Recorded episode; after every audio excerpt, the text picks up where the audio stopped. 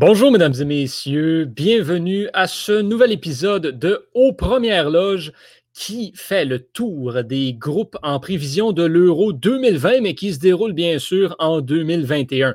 Aujourd'hui, on analyse euh, le groupe C. Et quand je dis on analyse, eh bien, je veux dire j'analyse moi-même. Alors, les, euh, grands partisans euh, du club école, ceux et celles qui d'entre vous qui nous écoutez souvent, reconnaissent ma voix. Donc, euh, je suis Johan Carrière euh, à l'animation de ce troisième, de ce, troisième épisode d'Aux Premières Loges. Et vous vous posez la question en ce moment, qu'est-ce que tu fais là? je vous explique, je ne suis pas le plus grand fan de soccer qui existe. Je ne connais pas grand-chose au soccer non plus. Le problème, c'est que là, aujourd'hui, on parle du groupe C de l'Euro. Un groupe qui inclut l'Autriche, les Pays-Bas, la Macédoine du Nord et l'Ukraine. Il n'y a pas beaucoup de monde qui savait quoi dire là-dessus. En fait, il n'y a pas beaucoup de monde qui, était intéressé à parler du groupe C. Alors, on a dit Hey, Johan, toi, tu connais rien au soccer, ça va parler du groupe que personne ne connaît rien, puis ça va juste être drôle. Donc, c'est un petit peu pour ça que je suis là aujourd'hui. Euh, c'est pour essayer quand même de faire une analyse, mais on va faire une analyse ensemble du groupe C mais de mon œil de gars qui a aucune espèce d'idée de quoi il parle. Puis on va essayer de monter quelque chose qui a vraiment de l'allure avec ça. Ce sera euh, à surveiller. Donc, euh, si vous attendez à euh, une analyse profonde et vraiment parfaite du groupe C, arrêtez l'épisode tout de suite, passez au prochain sur le, sur le groupe D. ce sera beaucoup plus intéressant. Mais si vous voulez entendre ce que j'ai à dire sur la Macédoine du Nord, euh, bien, merci d'être avec, euh, d'être avec moi aujourd'hui. Il me fait un grand plaisir de, discuter avec vous de soccer.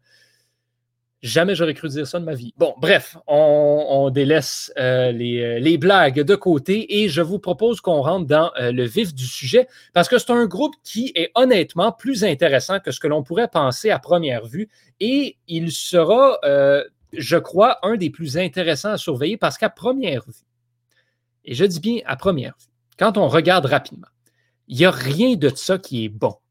Et, là, je sais qu'il y en a qui, vont s'enflammer un petit peu, mais rapidement, si on regarde les autres groupes, OK? Dans le groupe A, l'Italie, la Turquie, la Suisse, le Pays de Galles. Euh, dans le groupe B, on a la Belgique, on a même la Russie aussi. En D, l'Angleterre. Dans le groupe E, l'Espagne. Dans le groupe F, la France, l'Allemagne, le Portugal. sont des pays qui ont une certaine notoriété. Par contre, là, on arrive dans le groupe C. On a l'Autriche, qui est l'Autriche. On a les Pays-Bas. Bon, les Pays-Bas, on s'en souvient tous, euh, les Oranges qui s'étaient rendus en finale de la Coupe du Monde de 2010, un des seuls matchs de soccer que j'ai écouté euh, en direct dans, oui, toute ma vie. Euh, c'était cette finale-là. J'étais très content que l'Espagne remporte cette finale. Mais c'était face aux Pays-Bas et moi, j'avais aucune idée que les Pays-Bas étaient bons au soccer et je l'ai découvert à ce moment-là. Par contre, en lisant pour en, prévision du, groupe C, j'ai remarqué que ça allait moins bien dernièrement pour, euh, les Pays-Bas. Donc, bref. Hein. Euh, et sinon, ben, c'est encore pire quand on regarde le reste du groupe, l'Ukraine et la Macédoine du Nord. J'arrive toujours pas à. non, non, je ne peux pas. Je, ne peux vraiment pas. En fait, c'est pas compliqué quand on s'est assis puis qu'on s'est distribué les groupes qu'on allait analyser pour l'Euro euh, au Club École et avec euh, les, deux amis euh, du podcast Les Trois Lions, moi, j'ai vu la Macédoine du Nord, je dis, ben j'ai pas le choix d'en parler. J'ai pas le choix d'aller faire ce groupe-là, sauf qu'il n'y a personne d'autre qui voulait le faire avec moi. Donc, me voici, me voilà. On rembarque donc dans pourquoi je considère que c'est intéressant. Et euh, ben, je vous propose de commencer, donc, dans le fond, d'y aller en ordre alphabétique. Euh, et en ordre, quand je dis en ordre alphabétique, euh, c'est l'ordre alphabétique anglais, parce que mon Google est en anglais. Donc, c'est Group C avec Austria, Netherlands, North Macedonia et Ukraine. Donc, on va commencer avec l'Autriche euh, sans plus attendre et aller voir un petit peu à quoi est-ce qu'on est en mesure de s'attendre de cette, euh, cette formation-là.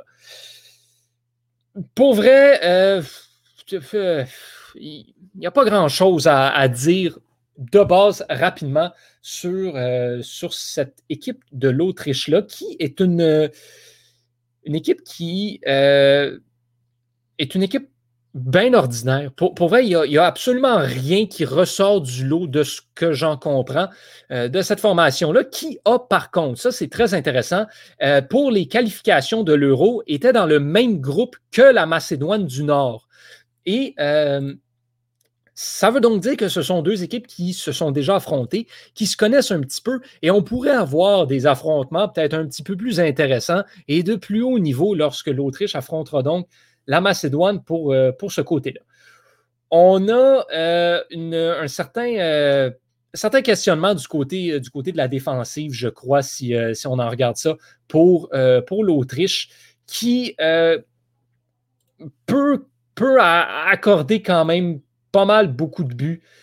par-ci par-là, de temps en temps, l'Autriche n'est pas une, grande puissance, on va se le dire. en qualification pour la Coupe du Monde, ça n'a pas été particulièrement jojo pour l'Autriche, qui a accordé sept buts, en a seulement marqué cinq. Donc, ce sera à surveiller de ce côté-là.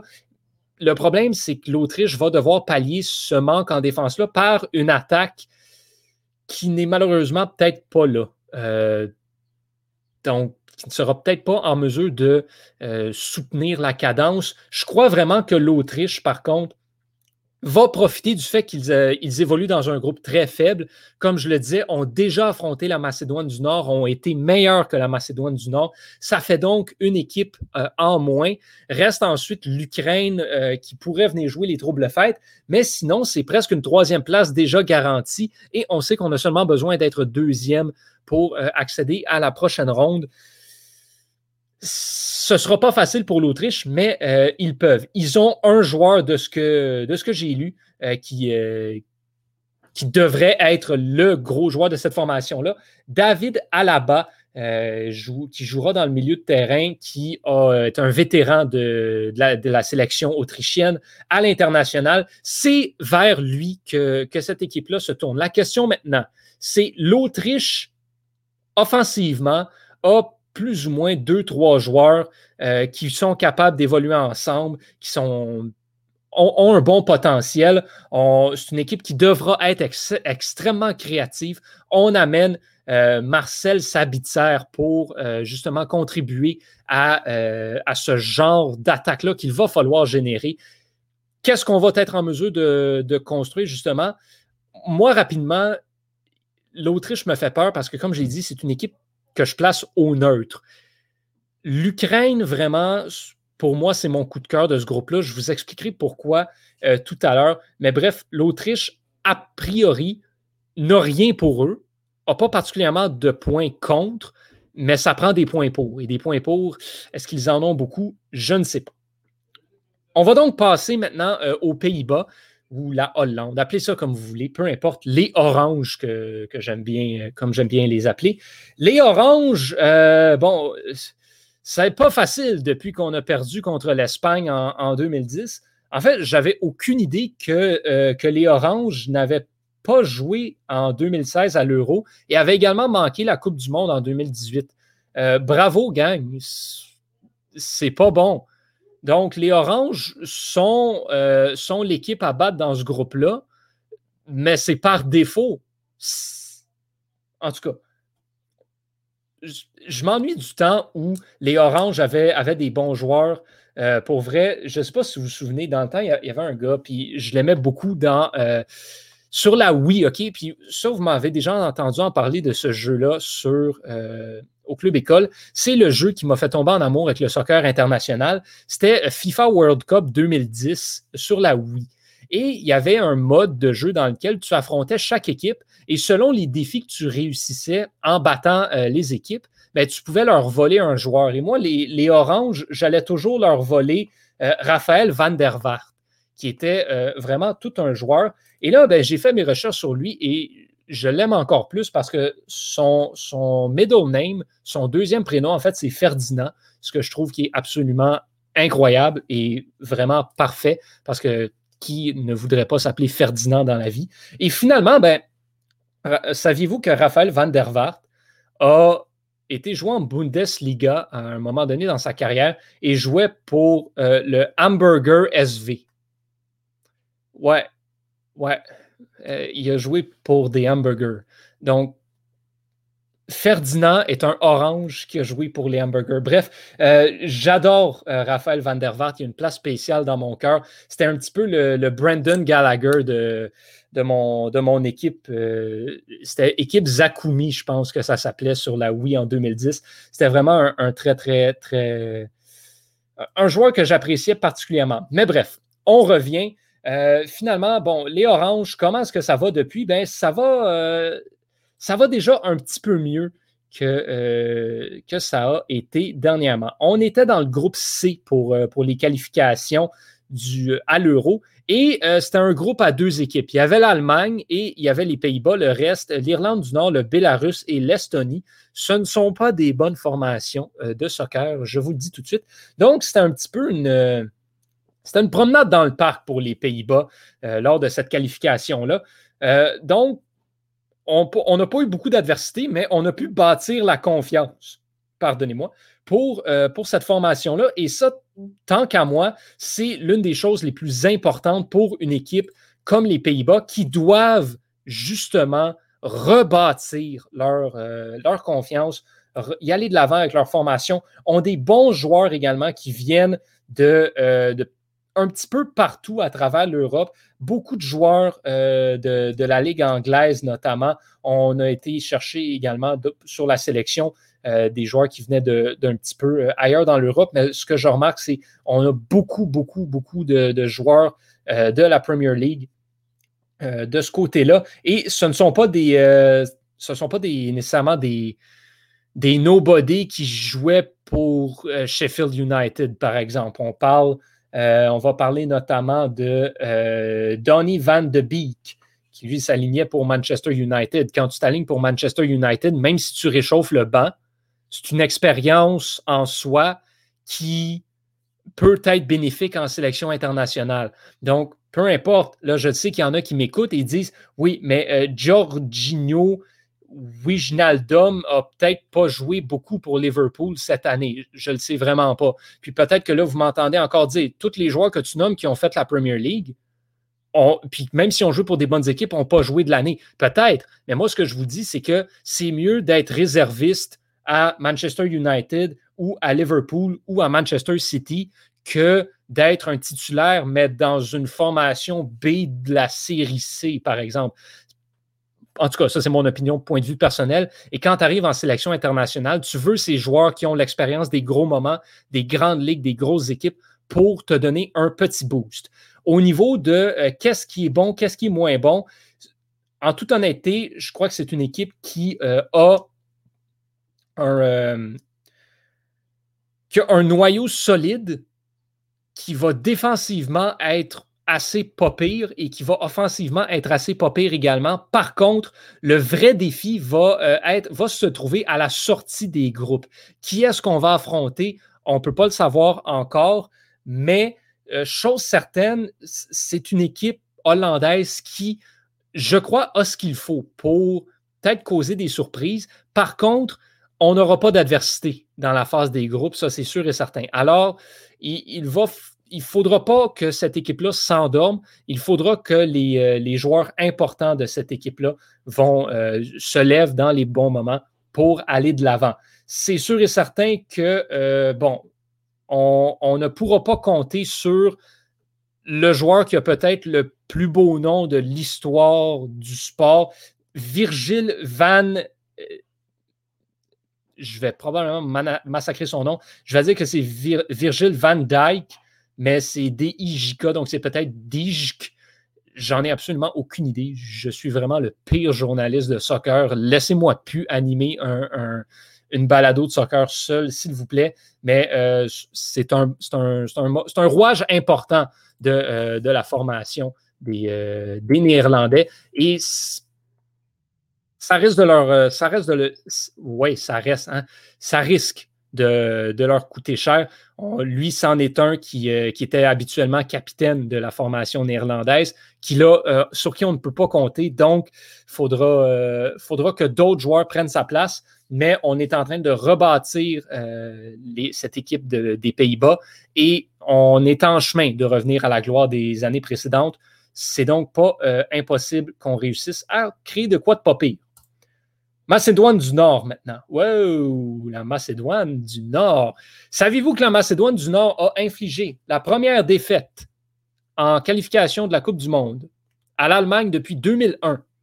Non, ce n'était pas la France, ce n'était pas le Portugal, c'est pas euh, l'Argentine même, c'est pas euh, l'Allemagne elle-même. C'est pas l'Italie. Non, messieurs, dames, c'est la Macédoine du Nord. Là, on ne parle pas de euh, l'Allemagne a aligné son équipe F.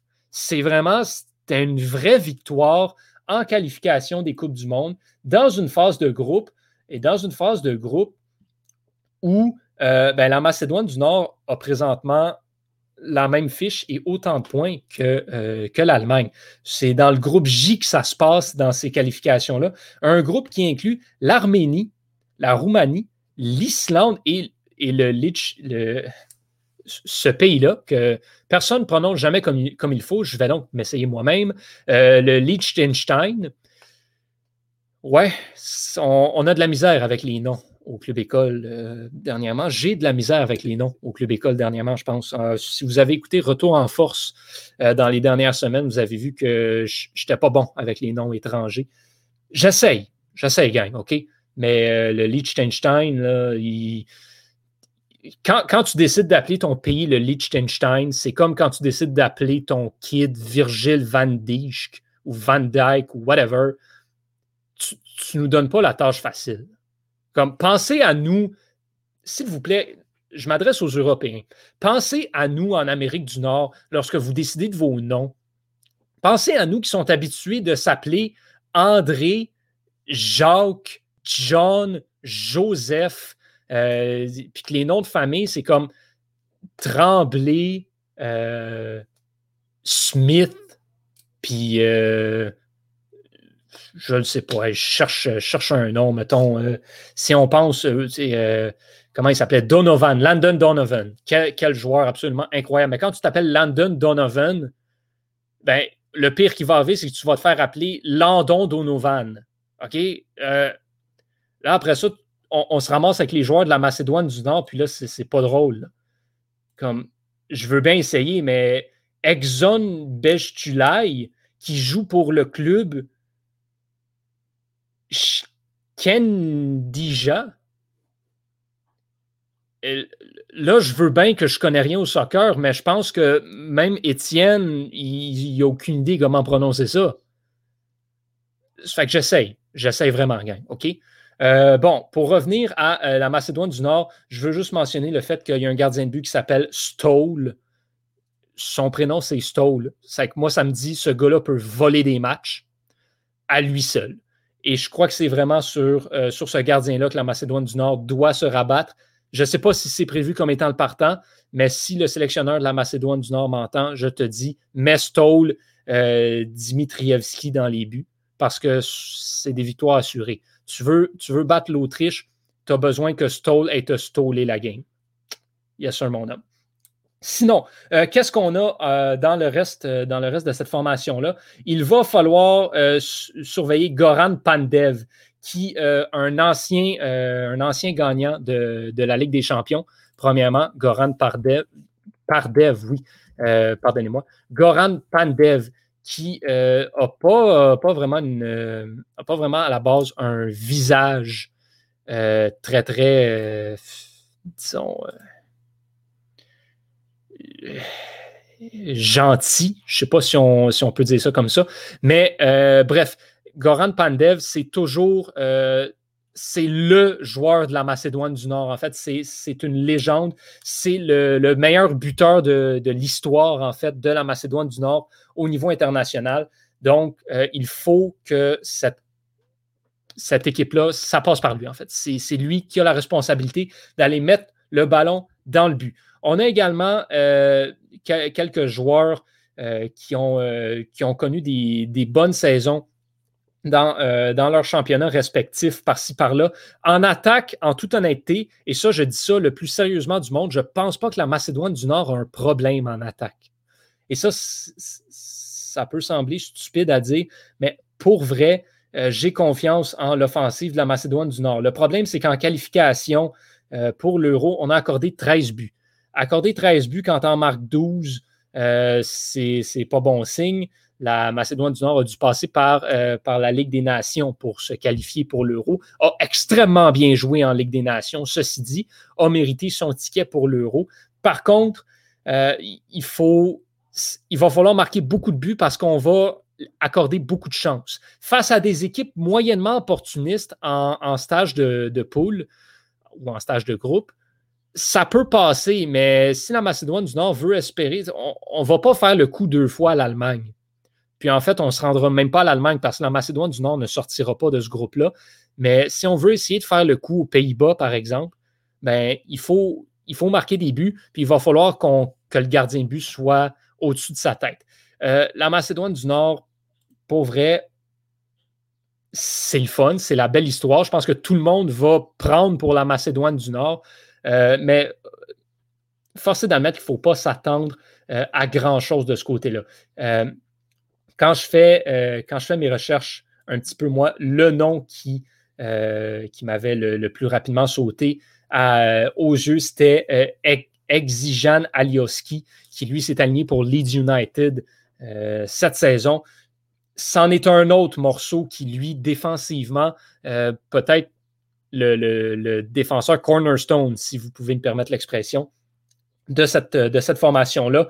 À l'avant, c'est Goran Pandev au milieu de terrain, ça, il n'y a rien. Donc, c'est vraiment cette transition-là, je pense, qui risque d'être difficile pour, euh, pour la Macédoine du Nord. Ce ne sera pas facile. Est-ce qu'ils peuvent causer une surprise? Je crois que oui.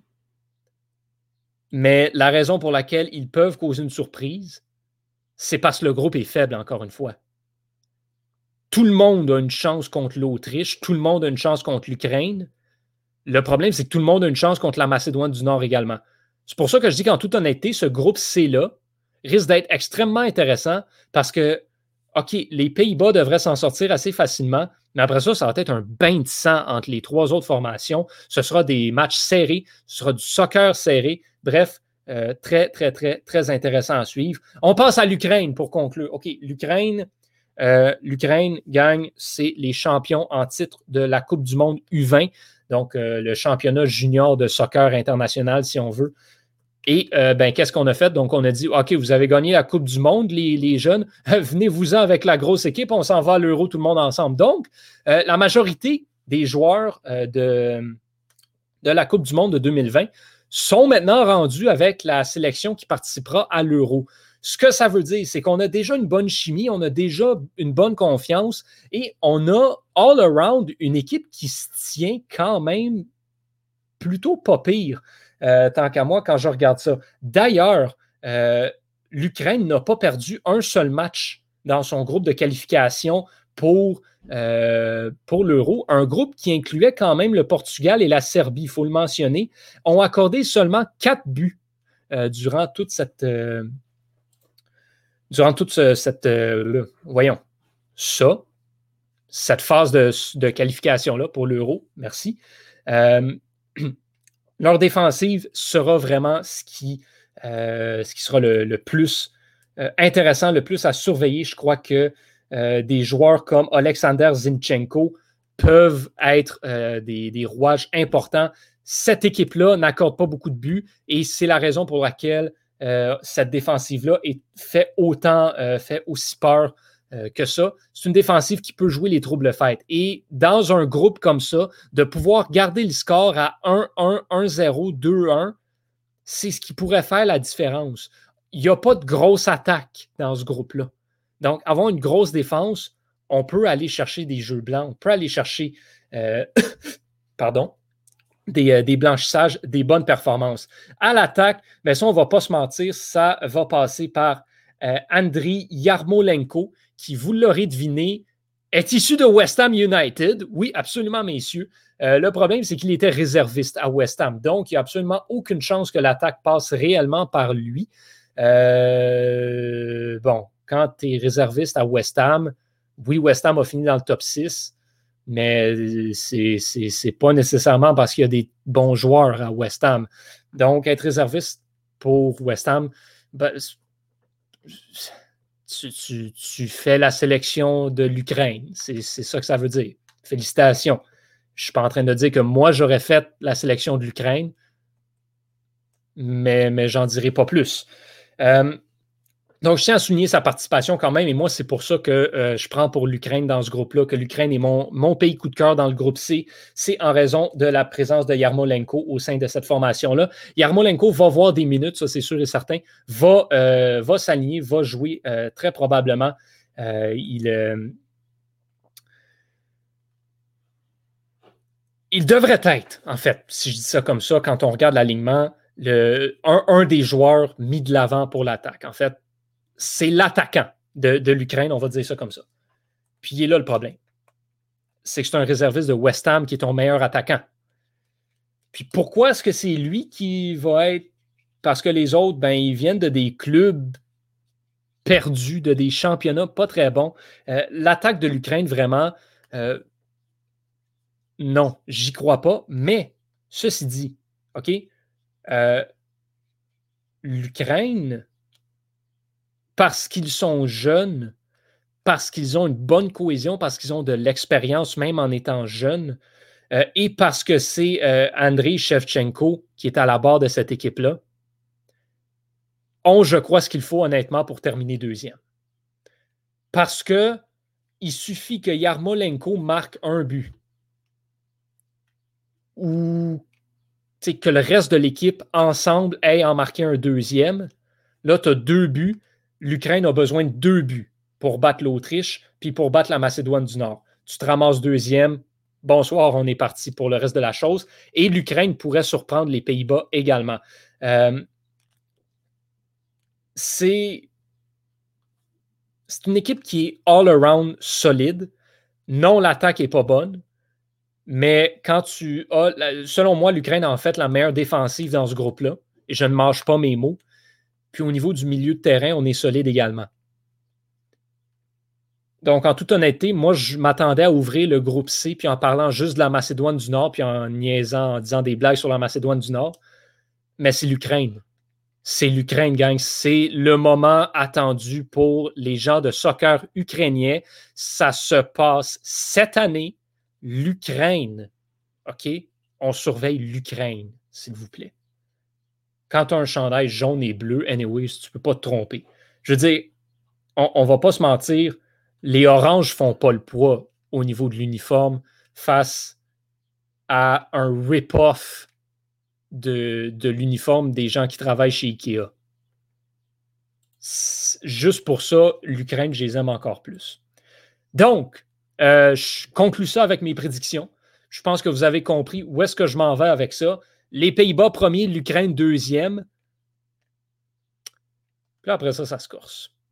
Est-ce que le gros soleil va aller chercher une victoire importante contre l'Autriche ou est-ce que l'Autriche va être en mesure de s'en sortir? Moi, j'ai le goût de dire que Goran Pandev, à lui tout seul, va battre l'Autriche. C'est que je place la Macédoine du Nord troisième. On parle quand même d'une équipe qui a battu l'Allemagne. Ça fait qu'il devrait être capable de battre l'Autriche. L'Autriche, en Autriche, ça parle allemand, ça aussi. Hein. Je ne sais pas, il y a peut-être une corrélation intéressante à faire là. Donc, Pays-Bas, Ukraine, Macédoine du Nord et Autriche, c'est le classement que je prédis pour, euh, pour le groupe C.